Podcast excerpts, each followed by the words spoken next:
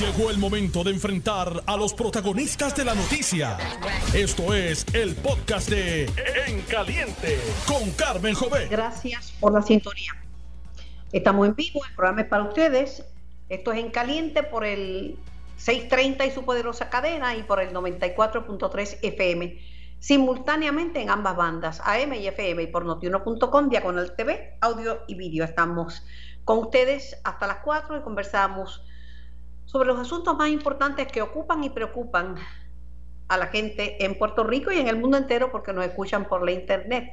En menos de una semana Estados Unidos ha roto récord, ha reportado un millón de casos de contagios nuevos de COVID y en muchos estados el sistema hospitalario está a punto de colapsar porque hay muchos pacientes y pocas camas. Es increíble. Texas tiene un millón ya de contagios, más de un millón. Pero esto de otro millón es de nuevos casos. Sigue el Tirigala en la Comisión Estatal de Elecciones. Tengo al amigo expresidente de la Cámara de Representantes, Ronnie Jarabo, en línea. Buenas tardes, Ronnie. Buenas tardes, Carmen. Un placer estar contigo otra vez. Saludos a, a tus oyentes y los oyentes de Noti 1630. Te tengo un lado seco, pero lo que pasa es que yo veo cosas que yo no las puedo ni siquiera entender. Mira que llevo ligada a la Comisión Estatal de Elecciones desde que era Tribunal Electoral. Que una excomisionada alterna del Partido del Pueblo Trabajador le manotee en la cara al presidente de la comisión, el juez Rosado Colomer. Eso para mí es insólito. que un miembro, que uno que está contando votos en la mesa, dice que también de Victoria Ciudadana, agarre por el cuello a una a otra persona que está contando votos, que es del PNP y que tenga que meterse Leonel, un funcionario del PIB. Ronnie, ¿qué es esto? Explícamelo. Ahora Pierre se acaba de decir, mire, dejen la jorobienda, pónganse a contar los votos, pero yo no sé cuántos casos le van a hacer. Bueno, es algo insólito lo que ha ocurrido, esos incidentes de violencia, de falta de respeto, eh, pero también son preocupantes las expresiones del presidente de la comisión planteando que si se cumple la orden judicial en el caso radicado por Victoria Ciudadana, pues va a llegar el 2 de enero y no van a estar eh, eh, certificados los funcionarios que fueron electos. Pero lo que pasa es que van a estar, que paran el escrutinio todos los días. Cada vez que un partido político, en este caso Victoria Ciudadana, pero puede ser otro, levanta un issue, se detiene. Hoy empezaron a contar de nuevo, pero habían pospuesto el escrutinio hasta el lunes.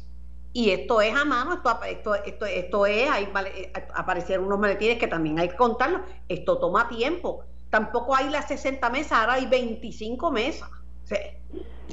Yo escuché que el comisionado electoral del PNP dijo que se iba a comenzar esta tarde el escrutinio, pero el presidente de la comisión dijo que sería el lunes. Sí, pero parece que se pusieron de acuerdo porque le hicieron un llamado.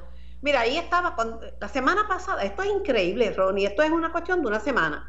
La semana pasada estaban todos encabezados por el amigo Nicolás Gautier, diciendo que estaban trabajando en armonía, que no había consenso, que había un poco de desorganización, pero que era una hazaña que hubiera podido hacer esta elección, que estaban contando, que no iban a hablar de fraude porque eso no, no había evidencias y ahora es un salto afuera en, en unos días.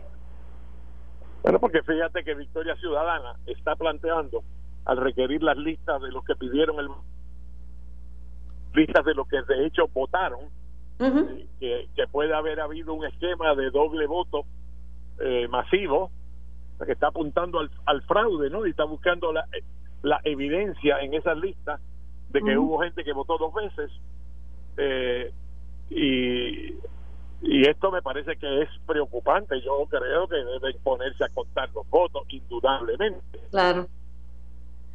Pero lo que plantea yo te digo, a mí me llamaron funcionarios de yo voté por correo eh, y me llamaron, pero montones de veces funcionarios de Victoria Ciudadana para que para ver si yo necesitaba ayuda ¿Cómo sabían que yo voté por correo? ¿Cómo tenían mi teléfono? Las listas las tenían desde el día 14. Eso es uno de los casos que va el juez a discutir, ¿verdad? Cuando vaya a la sala de la honorable jueza de León, porque él dice que le dieron una información que no era correcta.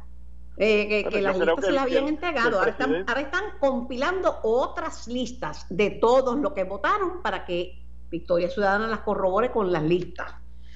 Pero para comparar una lista con la otra. Ajá, Eh, exacto. y es- eso suena razonable a la primera vez que tú lo escuchas, pero como hay otros líderes de Victoria Ciudadana que hacen planteamientos estratégicos sobre otro verano del 2019, Ay, Ronnie, sobre por favor, viernes Pierluisi no me, no me exacerbes el espíritu.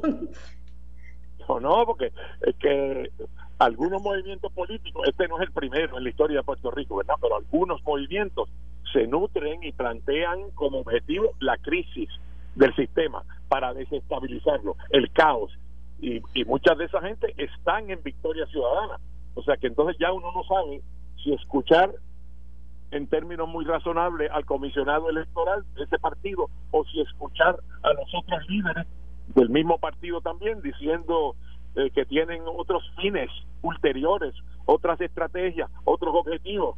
Y entonces uno se hace la pregunta si esto es para desestabilizar el sistema o esto es para verificar si, si Natal puede cancelar la ventaja de dos mil y pico de votos que tiene eh, Miguel Romero en San Juan o qué es lo que es.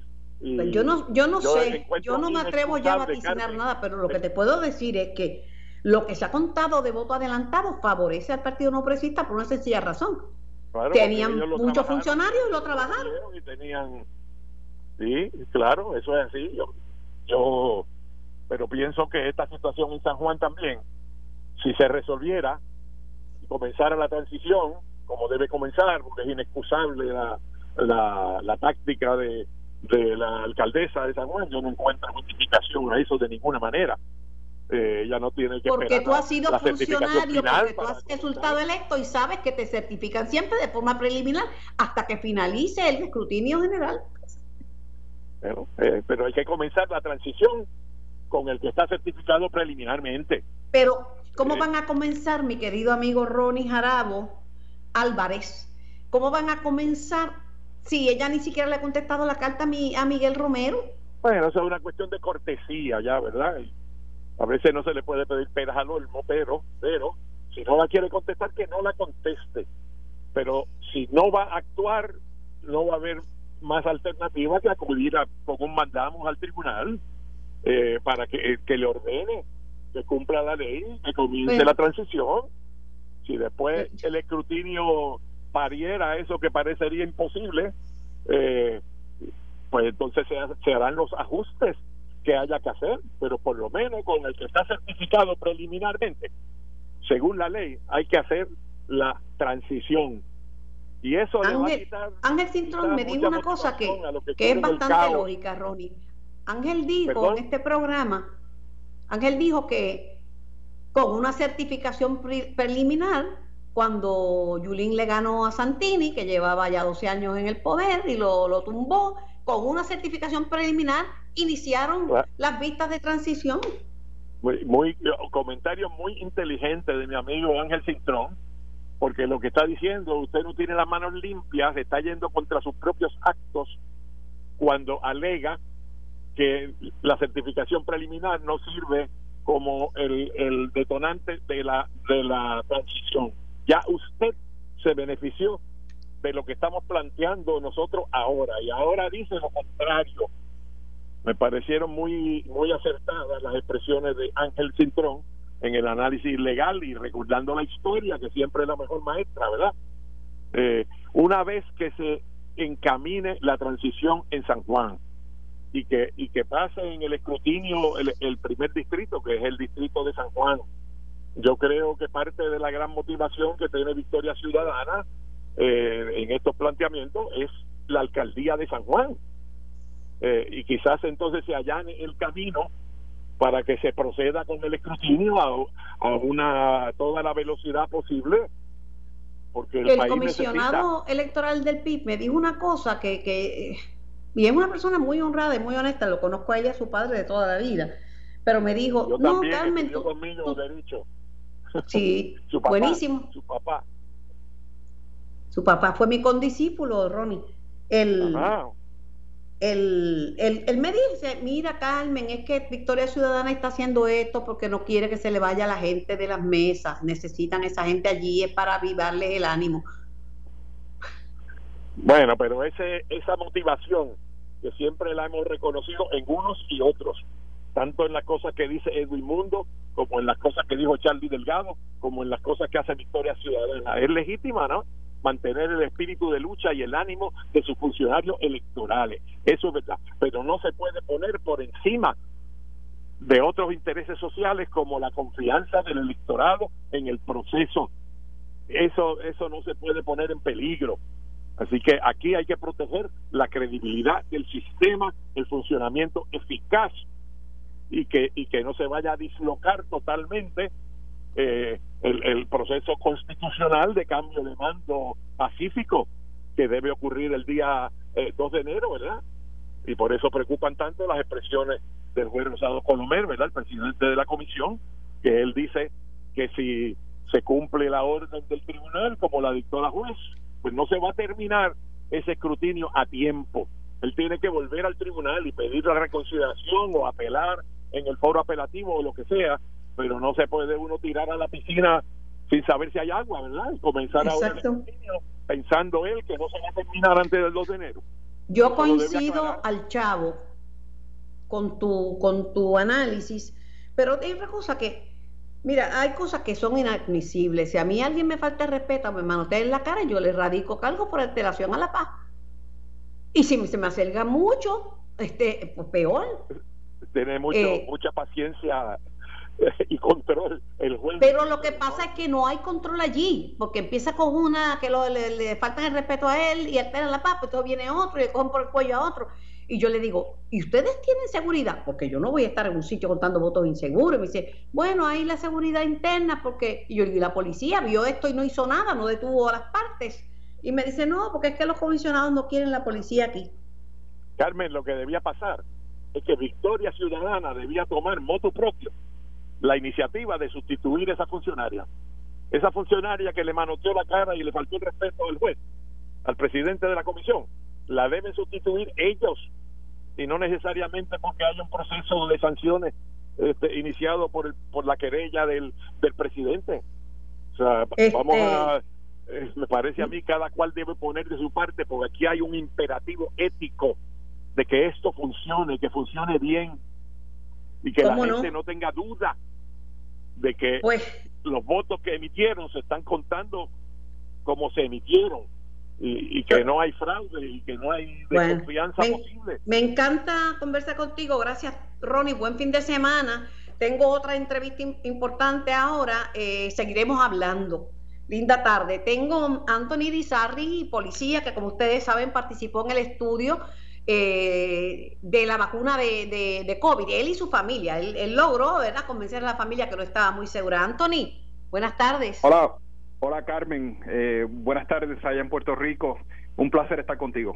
Mira, Anthony, ahora ustedes tienen este el beneficio de que cuando empiece la vacunación, pues ustedes sean los de los primeros en vacunarse, porque tú no sabes si a ti te pusieron un placebo o te pusieron la vacuna, ¿verdad? No solamente de los primeros, eh, sino de los primeros puertorriqueños en tener inmunidad en el mundo con relación al COVID.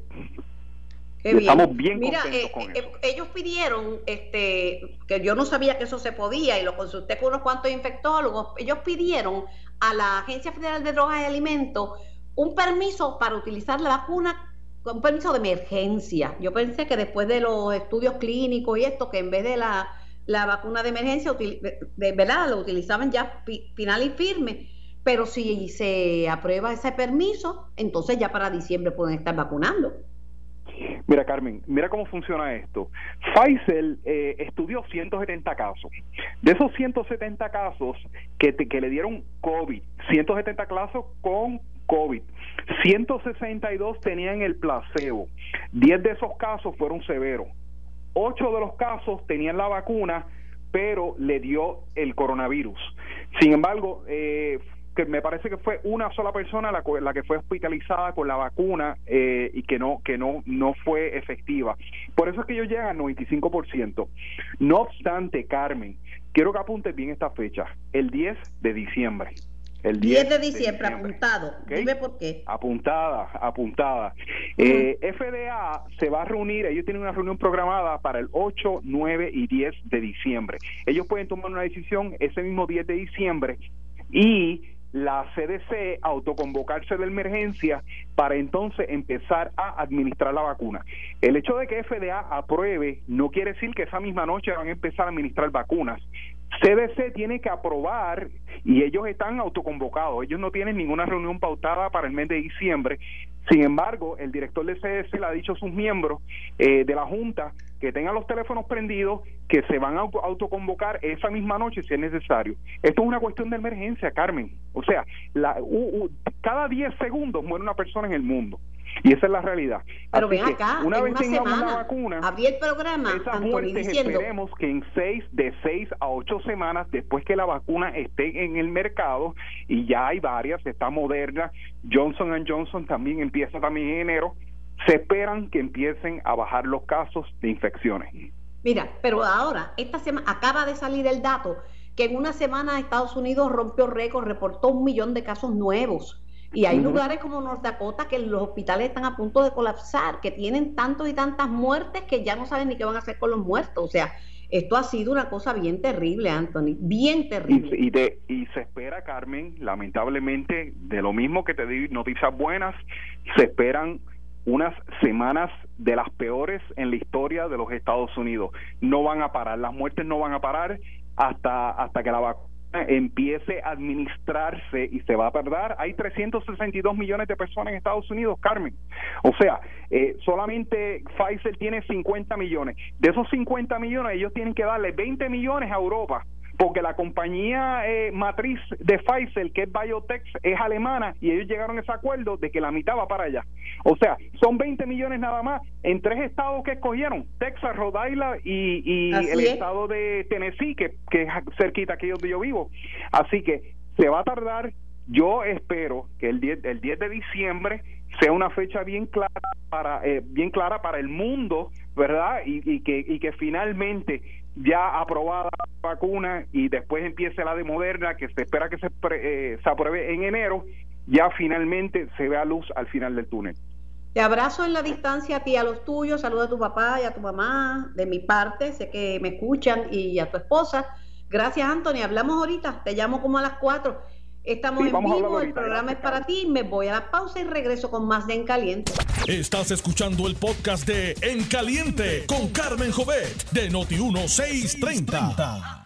Y video, estamos en vivo y el programa es para ti. obviamente conversamos eh, con los protagonistas de la noticia. De hecho, tengo a la presidenta del Comité Olímpico de Puerto Rico, la amiga Sara Rosario, eh, en línea.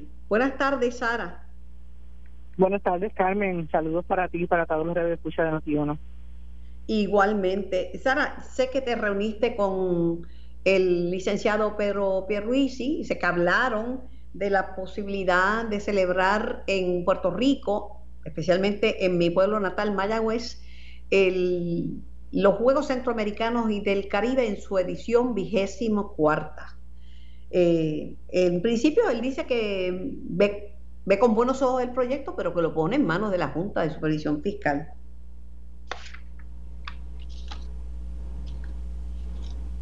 Sí, tu, reacción al respecto. sí, en el día de ayer tuvimos una presentación, la segunda presentación que se le hace al gobernador electo, ¿verdad? Hoy día, eh, sobre el proyecto de lo que sería Mayagüez 2010. Le llevamos la presentación que se hizo a Centro Caribe Sport, que es la entidad que rige el deporte en nuestra región, y también el estudio económico que hizo el doctor José Alameda, lo miró, hizo preguntas, lo vio con, ¿verdad? con buenos ojos este y pues endosó el proyecto obviamente eh, ese endoso era importante en la en el próximo paso a seguir que es esa búsqueda de la reunión para de igual forma presentarlo ante la Junta de Supervisión Fiscal porque pues sí el proyecto tiene una inversión de 70 millones tanto de fondos privados verdad como de fondos de gobierno. Así que ahora nos toca entonces seguir el proceso y esperamos que esa reunión con la Junta pues se pueda someter la petición el próximo lunes y que se pueda llevar a cabo en los próximos días.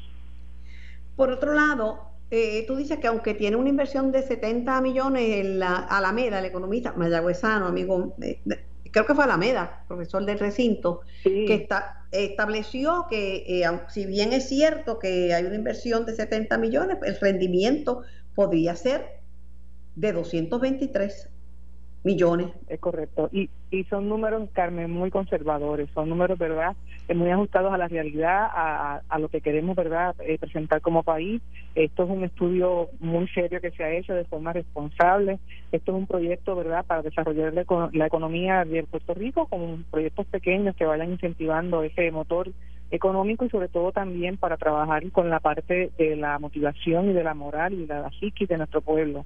Hemos tenido los últimos años muchos eh, problemas naturales de gobierno, de finanzas, ¿verdad? Tenemos que insertarnos ya de forma positiva en proyectos que, que nos comiencen a poner a pensar de que realmente somos un país talentoso, que somos gente que producimos, que podemos hacer grandes cosas y no podemos quedarnos en una sillita quietos ahí y esperar que la vida nos pase, no tenemos que realmente movernos.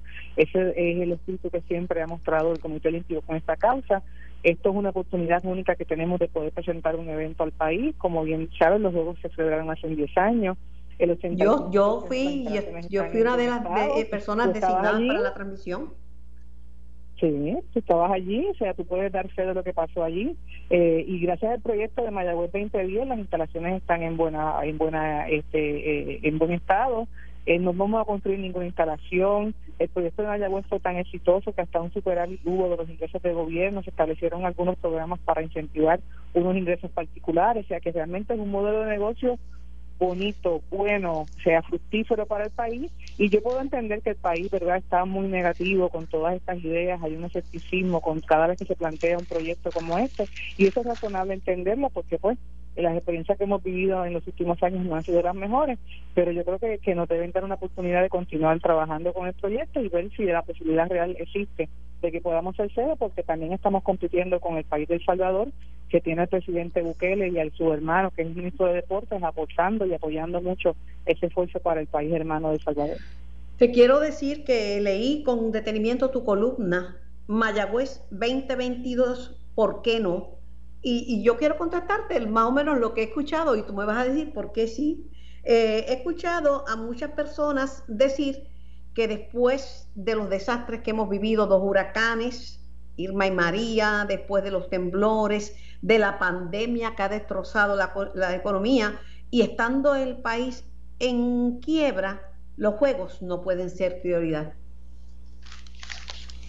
Yo, yo no pretendo ni estoy planteando que los juegos deben ser prioridad. Yo creo que nosotros tenemos nuestras prioridades altamente definidas pero de igual manera también tenemos que comenzar a, invertir en proyectos. O sea, en cualquier negocio si un negocio no abre, no gana dinero. Si tú no inviertes un poquito, no te vas a ganar dos. Y si no comienzas a moverte de forma proactiva, generando una actividad económica que el deporte lo mueve muy bien al país, eso es un proyecto para vendernos en forma turística, la cantidad de gente que va a llegar aquí a, a, a, a invertir dinero en tres semanas del evento que básicamente duran, el ponernos en el mapa cuánto vale eso, o sea, el que el pueblo realmente, nuestros niños, nuestros jóvenes, que la gente, verdad, nuestros atletas tengan un proyecto de cara a futuro, que es un proyecto de 18 meses, tampoco es un proyecto a largo plazo. O sea, ¿cuánto vale eso? Eso vale por mucho, o sea, que hay un costo intangible que no lo estamos mirando. Eh, y que o sea, hoy día estamos encerrados, no hay un proyecto de educación porque los niños no están estudiando de forma adecuada, no tenemos el deporte porque también lo estamos privando, vivimos encerrados. Entonces, ¿qué vamos a seguir viviendo? Eso es lo que queremos para el país, no podemos visualizar un futuro mucho mejor y yo no estoy diciendo que con este evento vamos a salvar ni la economía ni vamos a salvar el país, pero es que por pequeños actos como este es que tenemos que comenzar a proyectarnos hacia el futuro. De eso es lo que estamos hablando.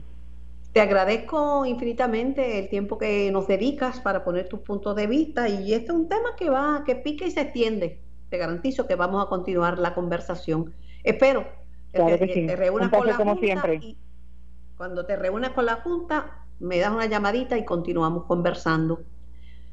Sara Rosario, presidenta del Comité Olímpico de Puerto Rico. Y tengo en línea telefónica a Mónica Feliu Mocker, es parte del grupo de científicos de ciencia Puerto Rico, para hablar de la pérdida que es para Puerto Rico y para el mundo el desmantelamiento del Observatorio de Arecibo. Mónica, buenas tardes, un placer eh, saludarte. Un mutuo amigo, Daniel Colón, colaborador nuestro, me pasó tu teléfono. Sí, muy bien. Buenas tardes, Carmen. Un placer eh, y saludos a, todos los que nos escuchan. ¿No había otra alternativa? Porque desmantelamiento de, de es de una era, una era de estudios eh, astroespaciales, una era de, de reputación y reconocimiento para Puerto Rico por tener esa instalación. ¿No había otra alternativa? Esa es una buena pregunta eh, y la, la realidad es que es una pregunta que todavía sigue sin, sin responder realmente eh, el NSF, ¿no? la Fundación Nacional de la Ciencia, que es la agencia federal que eh, en colaboración con la Universidad de la Florida Central ahora mismo maneja el observatorio. yo, hasta donde yo tengo conocimiento, esto no fue algo que, por ejemplo, se consultó con, con la comunidad científica del observatorio, con la comunidad astronómica en realidad. Eh, no, no, no me queda claro si se exploraron alternativas a, al, al desmantelamiento. Eh, así es que eso es una pregunta que yo creo que hay que continuar haciendo y yo creo que la otra pregunta que hay que continuar haciendo es ¿por qué llegamos a este punto? el, el, el observatorio sabemos que sufrió daño durante María, sabemos que se afectó durante los terremotos, eh, el primer cable de, soporte ¿no? de, la, de la torre que tiene los instrumentos encima del plazo ocurrió en agosto. ¿Por qué no se estabilizó la estructura después de eso? Esa, esa, esa bola, la bola que todos reconocemos que está encima del plato, eso pesa 900 toneladas. O sea, Imagínate. Cuatro aviones. Y o sea, no es difícil imaginarse que si se rompe un cable, eso le va a poner estrés al resto que queda y que es posible que se de una. Entonces, mi, eh, obviamente esto me duele muchísimo como científica, me duele como puertorriqueña. el, el, el telescopio tiene un valor incalculable para la humanidad. bueno, científicos de renombre internacional recibieron el máximo galardón que se da, el premio Nobel, en sus respectivos campos por por el, por el uso que hicieron de los servicios de, de del observatorio de Recibo. Así mismo es, así mismo es. Así que obviamente tiene un valor incalculable desde el punto de vista científico para la humanidad, por supuesto para Puerto Rico, pero el valor educativo, o sea, la cantidad de, de, de físicos y físicas y astrónomas que se inspiraron con el, con el telescopio, pero científicos, punto. O sea, para mí el, el, radiotelescopio es quizás esa en Puerto Rico la ciencia no es necesariamente parte de nuestra cultura y nuestra conciencia como pueblo, excepto por el por el radiotelescopio, ¿no? O sea, es, es, una es una parte de nuestra identidad nacional como pueblo que esencialmente la descuidaron al punto de que no hay de otra que cerrarlo, porque la estructura está tan desmerecida que es la única alternativa que nos presentan. Mónica, me preguntan, eh, me envían la pregunta de, si sabes quién está a cargo de la parte administrativa del observatorio el día de hoy.